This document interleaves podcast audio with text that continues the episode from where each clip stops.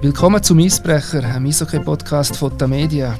Das ist die 42. Folge. Ich bin hier im Studio in Bern zusammen mit dem Marc Opliger und zugeschaltet aus Basel vom Tennisturnier ist der Simon Graf.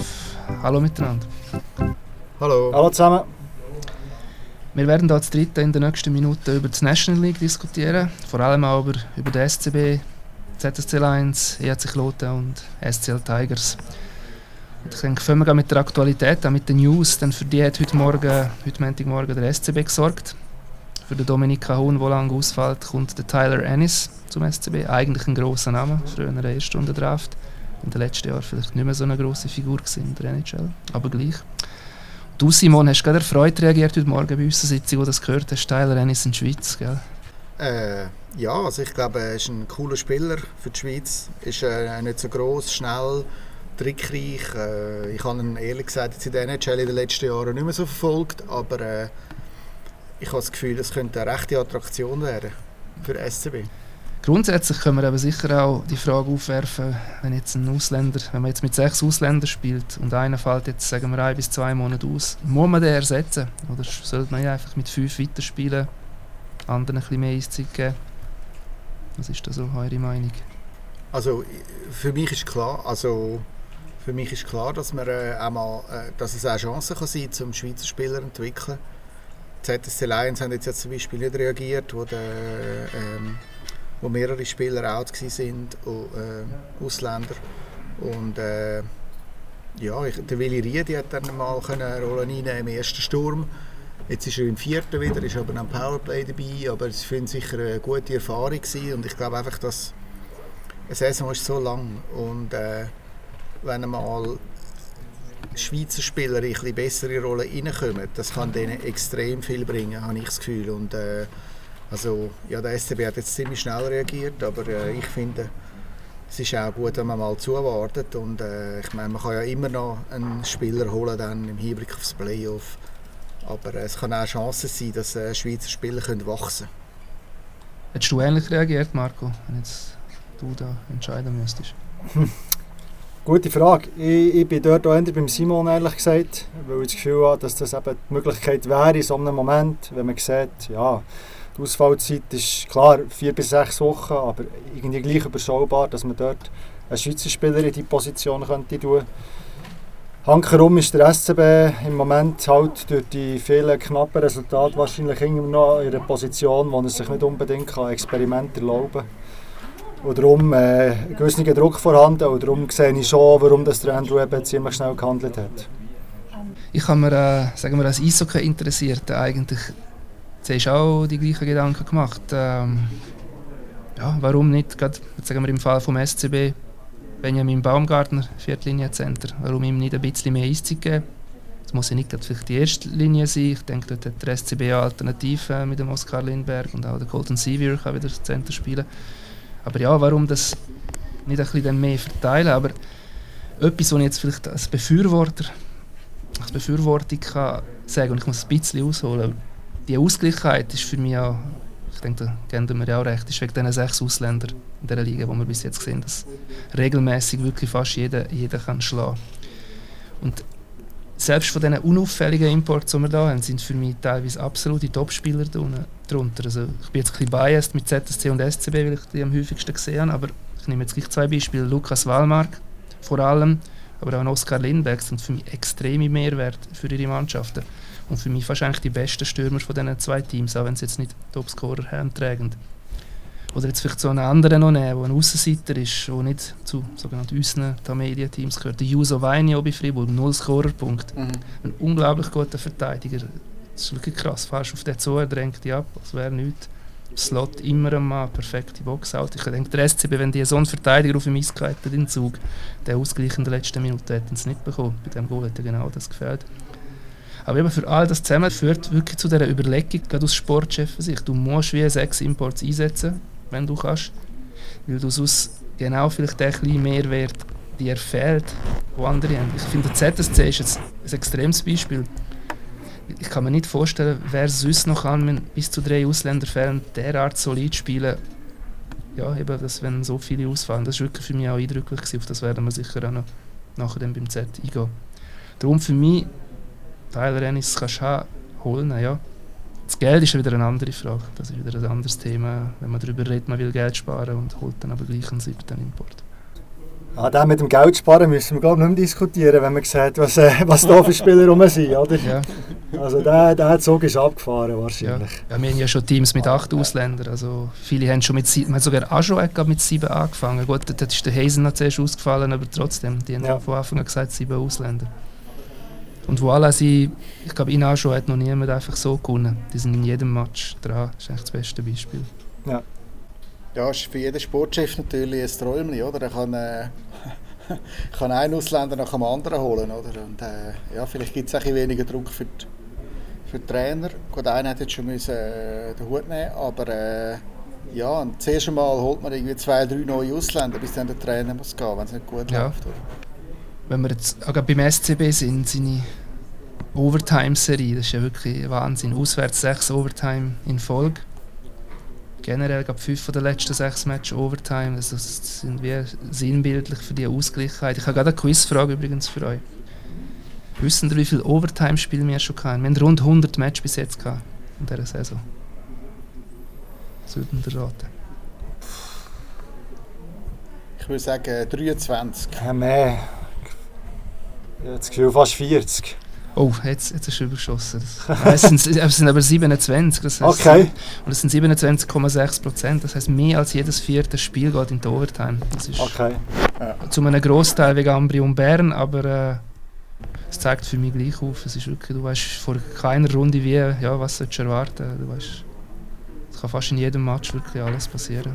23 ist aber nicht so schlecht. Nein, du bist oder? nur vier daneben. Und das, das von gestern, das unglaubliche 4-4 von Genf gegen Davos, wo ja auch mal 4-1 steht für Genf, ist schon, schon mit einberechnet. Also ich habe keins vergessen. Ja. Du Marco, noch zum SCB etwas? Ja, das ist, äh, das ist eigentlich das, was mir aufgefallen ist. Oder? Wir haben Anfang der Saison schon über das diskutiert. Und äh, dann war es ganz krass mit der Verteilung der Eiszeiten. Und mir denkt es halt immer noch ja, recht speziell, wie, wie sehr Christi Domenico oder, oder Oskar Lindberg forciert werden.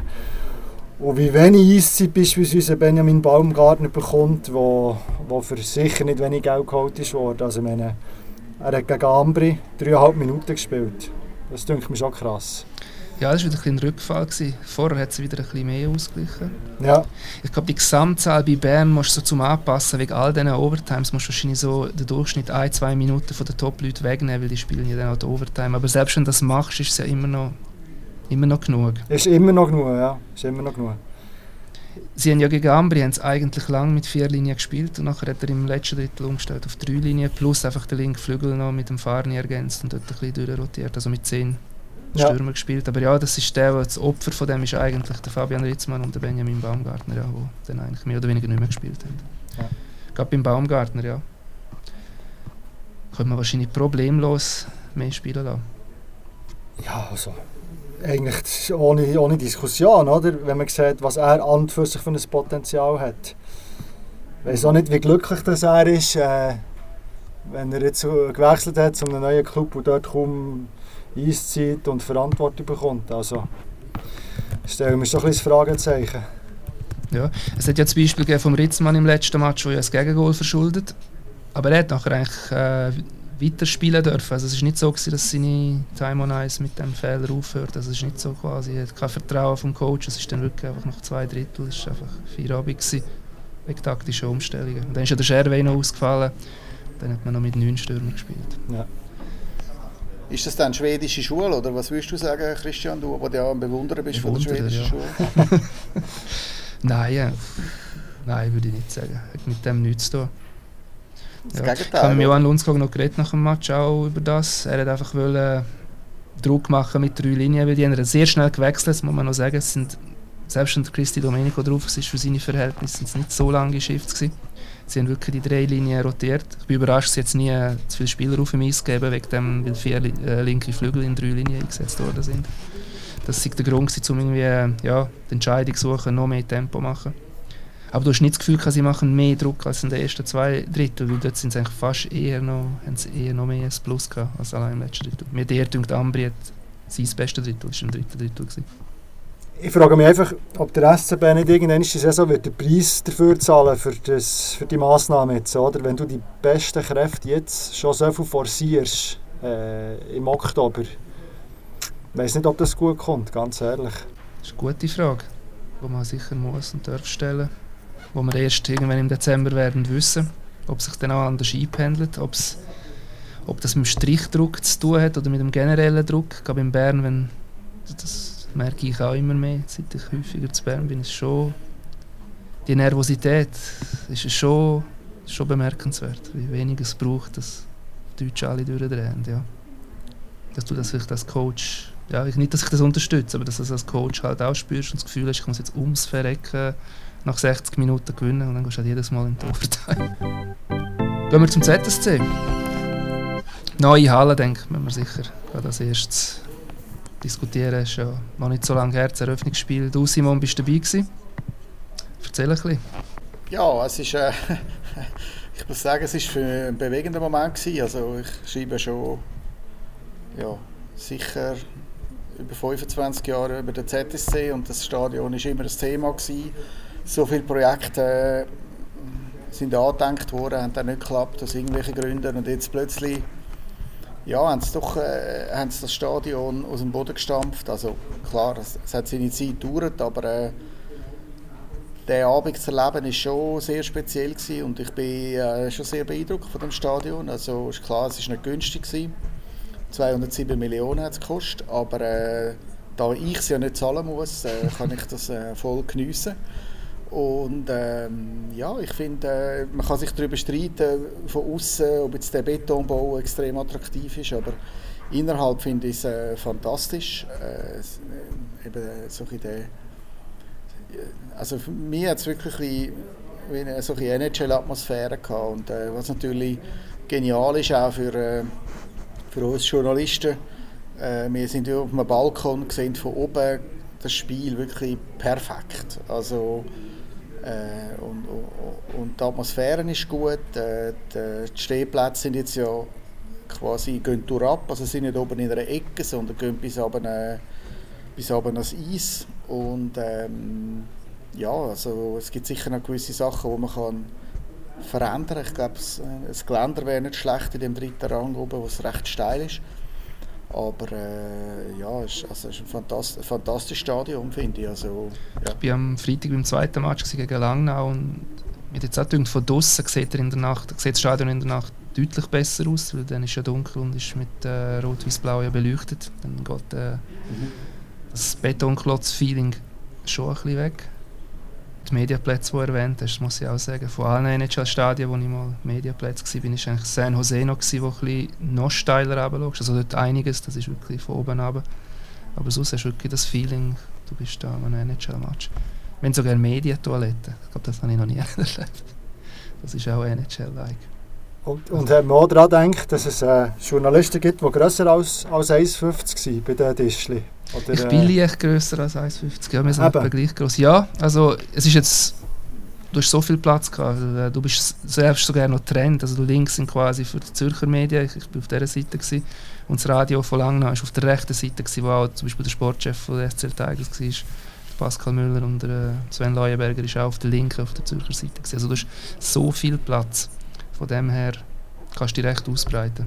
Weil, wenn ich hier an Freiburg denke, wo ja sehr ein neues Stadion ist, sind die Presseplätze, ja, wie soll man sagen, suboptimal für eben Menschen, die über 1,50 sind. Ja, oder von, oder von Menschen, die müssen, äh, während einem äh, Eishockey-Match mal Genau, das so, ja. Genau. Aber wir möchten jetzt ja nicht... Damit es nämlich über andere reinklettern. Wir möchten ja nicht zu fest jetzt ja. über Medienplätze.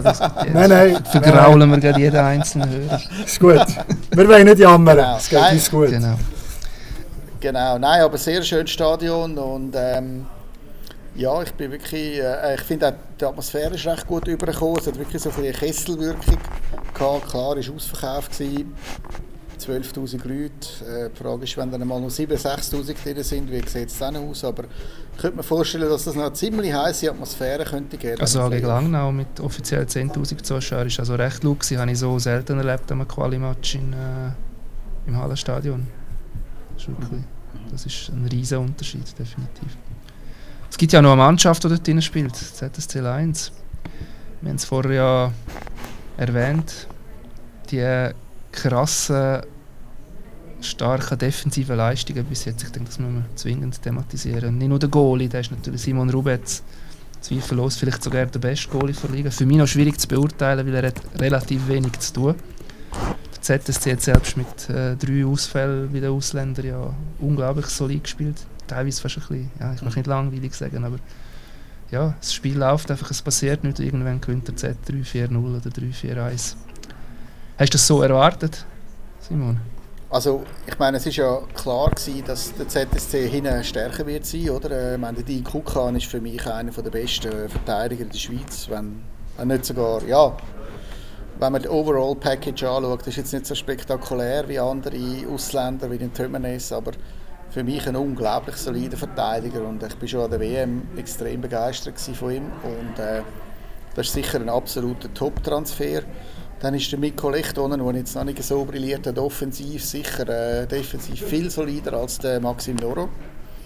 Plus hast du noch den Patrick Gehring, der sowieso ein Schweizer Top-Verteidiger ist. Du hast den Christian Marti mit Wasserverdrängung. Äh, also die Verteidigung ist für mich die vermutlich die beste von der Liga, plus Simon Rubetz, der äh, bis jetzt eine ausgezeichnete Saison spielt. Also das ist für mich nicht so eine große Überraschung. Ich sehe mehr das Problem in der Offensive. Ich sehe eigentlich keinen ersten Center bei Zürich. Also das, was letztes Jahr der Dennis Malgin war, äh, das fehlt im Moment. Also der Garrett Rowe ist jetzt der dritte oder zweite und äh, der Lukas Malwak ist eigentlich der, soll ich sagen, der offensive Center ist aber wirklich eigentlich wie, wie angekündigt so ein, ein ähnlicher Spieler wie der Markus Krüger. Und äh, sicher nicht jetzt unglaublich kreativ oder äh, trickreich oder äh, von dem her, äh, mir fehlt noch ein bisschen ein erster Center und äh, Zürich hat ja auch noch nicht so viel Goal geschossen.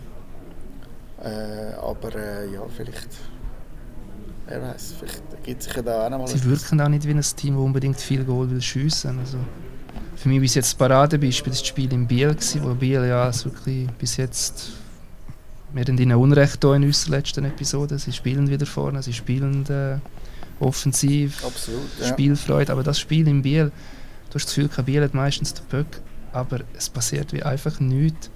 Und das Bitz, das durchkommt, ich kann nachher noch mit Anti Törmer nach dem Match noch kurz reden, er hat es auch schön formuliert, der absorbiert dann einfach alles, was in die Nähe kommt. Also jeder Böck sucht den einfach an als wäre es einfach das Normalste der Welt. Und das ist für Gegner so Matches sind, denke ich, extrem frustrierend. Und das 4-1 ja. war sie am Schluss für Zürich und ich irgendwie nie das Gefühl gehabt, dass sie irgendwie in Gefahr Walmark muss dir jetzt recht also geben, ja. Aber ich, muss, ich sage es nicht gern, aber äh, ich sag's nicht gern, aber er ist gleich besser als der Krüger als Gesamtpackage. Er ist vielleicht defensiv nicht ganz so präsent und nicht so ein Bully-Monster, aber ich finde gleich, er hat eine krasse Präsenz. Also wie oft der Wahlmarkt gegnerische Angriff unterbindet, nachdem er noch vorher gesehen ist in der Offensivzone, ist schon beeindruckend. Also da muss er rechte Spielintelligenz stecken. Absolut, aber absolut. Aber, aber ganz ein anderer Spieler zum Beispiel als Dennis ja. Malgin, oder? Wo, wo wirklich jedem Einsatz, Spektakel, Tempo, äh, äh, ja, schöne Pässe, Schüsse, also äh, so das Element, das fehlt noch, so wie das Spektakuläre. Aber jetzt hat Zürich den Juo Lamico. Ich muss sagen, der hat so Elemente, die mir sehr gefallen, wo ZSC völlig untypisch sind. Er hat ein bisschen Mühe am Anfang, aber jetzt siehst du es immer mehr, der, wo quasi Kopf ab, einfach vorne reinfahren, Leute provozieren, so richtig für Wasserverdrängung sorgen. Und er ist jetzt plötzlich auch noch Topscorer und er hat viele von seinen Scorerpunkten mit so sogenannten hässlichen Goal gesammelt. Mhm. Das ist ein Element, denke ich, das im Z sehr gut tut. Absolut, eben, es fehlt einfach der ja. erste Center. Ja, das ist er auch nicht. Er kann Center, aber er ist, ja, ich sehe ihn auch eher als wuchtiger Flügel, der ja, für Furore sorgt. Ich bin sicher gespannt auch auf den Alexander Texier, der also, also gerade im ersten Match verletzt hat und in meinen Augen noch nicht wirklich auf die Tour gekommen ist. Äh, da habe ich das Gefühl, da könnte schon noch ein bisschen ja, da sieht man extrem wenig. Aber die paar wenigen guten Shifts von ihm, also in Schuss bei den zwei Goal, hast du schon gesehen, das ist NHL-Style. Also wenn der ein bisschen aufblüht, ja. der könnte der Spektakelspieler sein, wo wir jetzt drüber reden. Zwar kein Center, aber trotzdem. Ja. Ja. Derby-Niederlage, nur ein Unfall, oder? Wie siehst du das? Ja, Unfall. Also, ZSC ist jetzt sicher noch nicht äh, überragend. Also, eben, sie sind sehr solid und ähm, ja, es gibt Abende, wo sie nicht viel auf Goal werden schiessen, oder? Und äh, mit einem Goal wird es schwierig in der Regel. Und sie können sicher offensiv Münzen zulegen, können es noch zulegen. Äh, aber ich glaube, bis jetzt können sie mehr oder weniger zufrieden sein mit dem Saisonstart. Ja, gehen wir zu Kloten. Kloten hat man irgendwo dort erwartet, wo Langnau zum Beispiel ist. Wo siehst du den Vergleich so Kloten-Langnau bis jetzt, Marco? Du, der ja mehr Langnau vor allem beobachtet hast. Ähm, ich muss dazu sagen, ich, ich habe leider den Match zwischen Kloten und Langnau nicht gesehen. Das Direktduell, wo ja Kloten gewonnen hat. Aber, äh, ist kein guter Match gewesen. Das, das, das, das, das habe ich mitbekommen, ja, genau. Wenig überraschend. Aber äh, ich habe das Gefühl, insgesamt, was ich sehe von diesen beiden Mannschaften, dass, äh, dass Langnau noch ein bisschen gefestigter ist, als es Kloten ist. Kloten hat sich aber definitiv gefangen, denke ich. Ich habe auch das Gefühl gehabt, also sie haben zwar sind daheim immer wieder dran gewesen, aber sie haben auch die extremen Klatschen bekommen. Eigentlich als einziges Team von dieser Liga. Das war eigentlich die Ausnahme mhm. von dieser Ausgleichheit. Wenn Kloten mal ein paar Goal bekommen sind sie dann gerade immer auseinandergefallen. Und wenn wir jetzt schon erwähnt haben, Kloten Langnau, wo kein guter Match war. Ich meine, während du hast können Zürich-Freiburg Stadion feiern Simon, habe ich Kloten auch schon angeschaut. Ich würde sagen, das war wahrscheinlich der schlechteste Match von dieser Saison. Vielleicht bleibt es auch bis Ende Saison so. Also so ein Gefälle bei beiden Teams siehst du auf Nazi-A-Niveau äh, selten. Also du hast wirklich hast nicht lange müssen schauen nach der Nummer, wer auf dem Eis ist. Du hast sofort gesehen, wenn die erste Linie bei der einen oder die vierte Linie drauf ist. Aber, es gibt ein grosses Aber für mich. Bei Kloten haben fünf von den Top 6 Verteidigern dort gefehlt. Und sie haben ja eh schon keine Breite dort. Mhm. Also ich, ich, ich, rede jetzt von der Eiszeit, wenn man die nimmt. Und der einzige von diesen Top 6, der gespielt hat, war der 17-jährige David Reinbacher. Gewesen.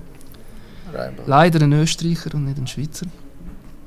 Der Jeff Tomlinson hat dort mit sechs Verteidigern durchrotiert. Darunter der Luca Deussen, 19 in Brasilien geboren, hat 18 Minuten gespielt.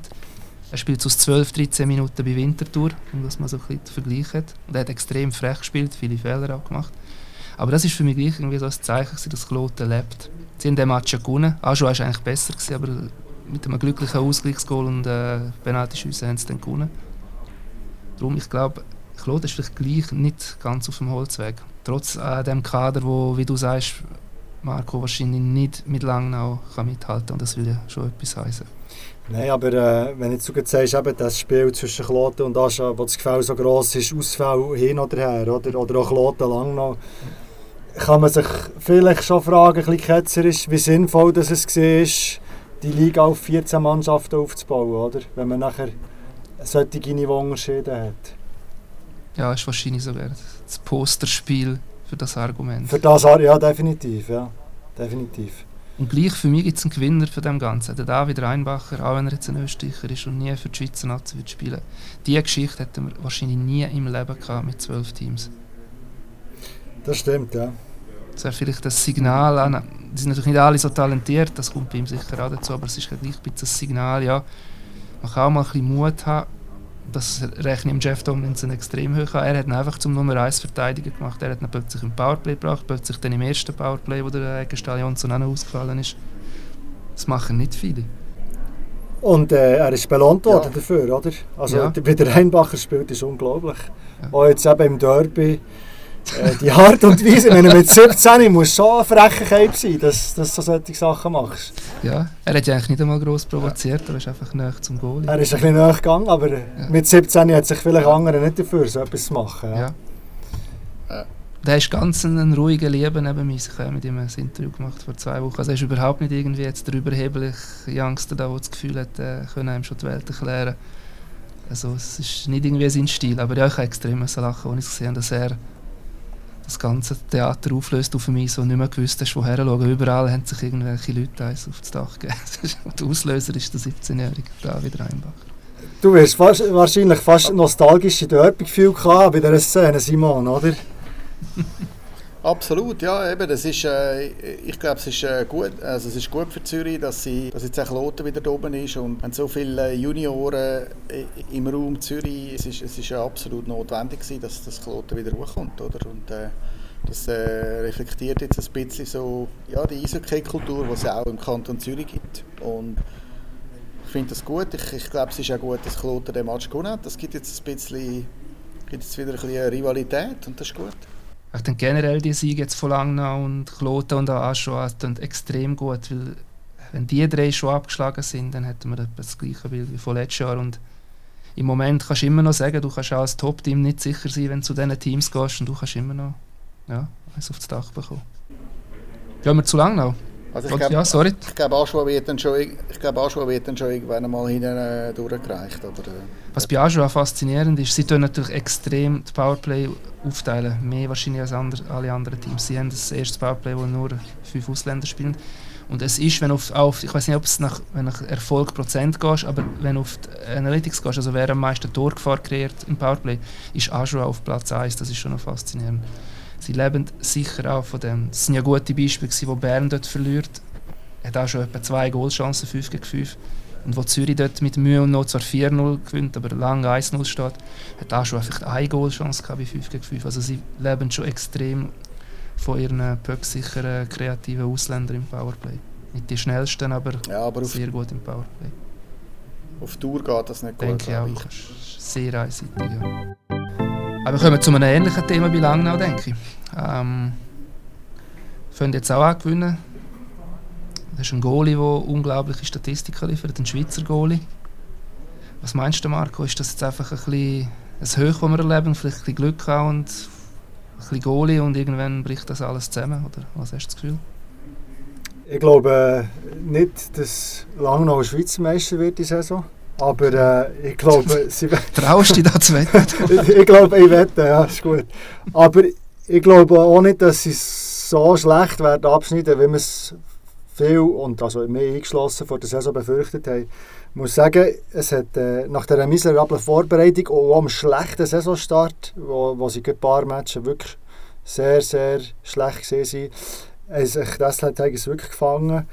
Und was mich am meisten überzeugt, ist eigentlich die, ganze Art und Weise, wie sie spielen. Das, das sehr solide, sehr einfache Spiel, das äh, unter dem Heinz Sellers ausgezeichnet hat. Das ist vielleicht nicht ganz gleich, aber es geht in die ähnliche Richtung und, und was er auch stark gemacht hat. Und sie sind jetzt eigentlich wieder auf diesem Weg und das ist sicher ein grosser Grund für die Barsiege. Also ich meine, jetzt beispielsweise am Samstag gegen EVZ, oder? Das 3 ist wirklich nicht gestohlen gewesen, auch wenn der EVZ äh, aufgrund von der Schussstatistik hoch überlegen war, äh, irgendwie 50 zu 14. Aber äh, man muss die Qualität von den Abschlüssen anschauen und so manche gute Chancen hat Langnau im EVZ nicht zugestanden etwas, was vielleicht neu ist, wo in den letzten zwei Jahren fast, wie man es normal hingenommen hat, ist einfach, ja, man verliert, man hat keine Chance, ja, no, ist halt so. Und jetzt denke ich mir, abgesehen von dem Start, der gesagt ist, kann Langnau wie reagieren, Spiel anpassen. Weil, am Freitag haben sie ja in Zürich so ein klassisches ZSD-Spiel Ich weiß nicht, ob Langnau zwei Goalchancen hatte bei 5 gegen 5 in diesem Match. Das ist vielleicht schon übertrieben. Aber sie haben sich von dem nicht entmutigen lassen. Sie haben am nächsten Tag Zug daheim geschlagen. Das sind schon irgendwie wirklich neue Qualitäten. Ja, definitiv. Ich habe das Gefühl, es ist schon wieder eine gewisse Leidenschaft, das Feuer in dieser Mannschaft drin. Ich meine, also, ein bisschen böse gesagt, das Team war tot letzte Saison. Oder? Es ist null Reaktion ab November. Man hat sich wirklich im Schicksal geschlagen gegeben. Und jetzt ist schon wieder so ein Drive drin. Und das wirkt sich sehr schnell aus auf die ganze Organisation. Also am Samstagabend wenn man Freude gesehen hat von diesen vielen Leuten in der Ilfisau, jetzt das erste Mal seit glaube, der Pandemie wieder, zwei, äh, wieder 5000 Zuschauer im Stadion gesehen, das ist schon eindrücklich gesehen, ja, weil die Leute ja wirklich unterdurch müssen in den letzten zwei Jahren mit den SCL Tigers. Und ich glaube, der Spirit einfach, wo, wo, wieder, wo, wo sie wieder aufbauen, das ist extrem wichtig für die Organisation. Was hat da der Thierry Patterlini für eine Rolle oder Funktion? Ich glaube, ich glaube, der Thierry hat, die Batellini hat sehr eine grosse Rolle, weil es ist ihm gelungen, die Mannschaft wirklich zu stabilisieren. Also das, man hat einen Plan, man sieht, das Team hat einen Plan, die Spieler haben einen Plan, wie man spielen will, man haltet sich an das, es gibt keine irgendwie Einzugänge mehr. Und beispielsweise jetzt im Fall vom, vom Grenier, oder, wo nicht, Punkt, ja. nicht zufrieden war, ähm, und man war auch mit ihm nicht zufrieden, gewesen, aber man hat eine Lösung gefunden, die für beide stimmt. Er ist ja jetzt zu den Eisbären Berlin. Das heisst, man hat einen, der potenziell Unruhe hat gestiftet in dieser Mannschaft, der wo, wo so ein bisschen Gift hineintragen konnte, hat man halt jetzt entfernt aus dieser Mannschaft. Also schnell ein Zeichen gesetzt. Der Aufschwung, es ist, ist es kein Zufall in dem Fall, dass die ersten Siege setzen eigentlich ein, wo er weg ist und vorher ja, sie, haben schon vorher ein paar, ja, sie haben schon vorher ein paar Matches gewonnen. Er war auch noch verletzt, er hat ja ein Böck ja. ins Gesicht bekommen. Stimmt. Ich würde es nicht nur an dem festmachen, aber es ist sicher, man hat äh, sagen wir, Unruhefaktor entfernt. Und Unruhe ist nie gut in einer Mannschaft, speziell in einer Mannschaft, die auf die Leistungsträger angewiesen ist wie Mannschaft. Oder? Mhm. Und man hat auch in Kauf genommen, dass man Qualität einbüßt, oder? Also ich meine, hat, äh, in der ersten Saison war es sehr ist gut. sehr gut gewesen, äh, ja fast 50 Punkte ja, das ist so. Das ist so. Er hat äh, jetzt zum Saisonstart die Leistungen nicht können bestätigen hat allerdings äh, auch nur noch in der dritten Linie gespielt. Also er hat letztes Jahr neben Olafsson können spielen, was sicher einiges einfacher gemacht hat. Ja. Was hast du das Gefühl, Sami Lepis, was fällt dir auf? Lange nicht auch, nicht von den Namen her, ein bisschen schon, aber auch zwei ziemlich unterschiedliche Powerplay-Linien. Und der Lepis ist eigentlich der, der ja, sagen wir, den Song bekommt, er ist der Ausländer, der im zweiten Powerplay spielen muss. Die können sich kaum jemals überhaupt, bös gesagt, aufbauen. Mhm. In Zürich hast du gesehen, ein, zwei Mal, als er rauskommt, Stock am Banden. Das war hässlich, vielleicht auch auf sich selber. Könnte das auch so ein potenzielles Problemfeld sein? Dass man das vielleicht irgendwann einmal, so wie bei Ajoa machen sie das ja auch, ist der Brennan der Einzige im zweiten Powerplay und die wechseln sich dann hin und wieder ab, dass der auch ein bisschen mit den anderen Ausländern spielen darf könnte so etwas potenziell auch sein, wo mal ein Störproblem ist? Oder ist der routiniert genug, um das zu akzeptieren? Sehr schwierig zu sagen. Ich glaube, äh, er, ist, er ist routiniert genug, würde ich sagen. Jetzt im Moment. Also, äh, ja, klar ist der Frust in solchen Situationen da, aber äh, ich find, es ist, Emil Episto ist sehr ein unauffälliger Spieler, oder? Wenn man ihn vergleicht mit dem Sarrier, wie mit dem anderen Verteidiger, ausländischen ja. Verteidiger, der unglaublich spektakulär ist gegen für, für Langnauer Verhältnis, aber halt auch einige Aussetzer hat äh, in der Defensive. Das hat der Lepisto nicht, er ist grundsolid. Ja. Also kann er quasi damit leben, dass er einfach eh überhaupt Powerplay spielt und nicht nur Boxplay spielt. Wie es gibt ja Ausländer in der Nation Celina bei Bern spielt praktisch kein Powerplay, äh, Golubev überhaupt nicht. Also er immerhin schon. Abschließend könnte ich das nicht sagen. Ich glaube, im Moment, im Moment stimmt es so für ihn. Ja. Wir haben uns ja letztes Mal gefragt, nachhinein recht lustig, wer stoppt den EVZ? Im Moment kämpft der EVZ ab, ziemlich mit sich selber auch. Wie sehen ihr äh, das Thema? Ist, ist es quasi jetzt einfach die Unberechenbarkeit von der Liga, die Ausgleichheit? Ist es der Meisterblues? Ich meine, die Champions League überzeugt der EVZ ja sehr. National auswärts weniger. Überrascht euch das? Also mich überrascht schon, ja. Ich, ähm, letzte Saison hatte ich eigentlich der EVZ keinen Meisterblues gehabt. Sie haben es einfach äh, weitergemacht. Und äh, ja, jetzt, vielleicht ist es für sie too much gewesen, zweimal nacheinander zu gehen und dann erst nach, nach einem 0-3 im Finale. Ich nehme an, da fühlt man sich dann schon fast ein bisschen unschlagbar. Äh, ich mache mir aber auf, um den EVZ jetzt nicht mega große Sorgen. Ich bin überzeugt, die Mannschaft wird irgendwann einmal kommt die ins Rollen und dann wird sie, äh, dann wird sie eine ziemliche Serie anlegen und ich bin immer noch überzeugt, dass Zug sicher in der Top 4 landen wird.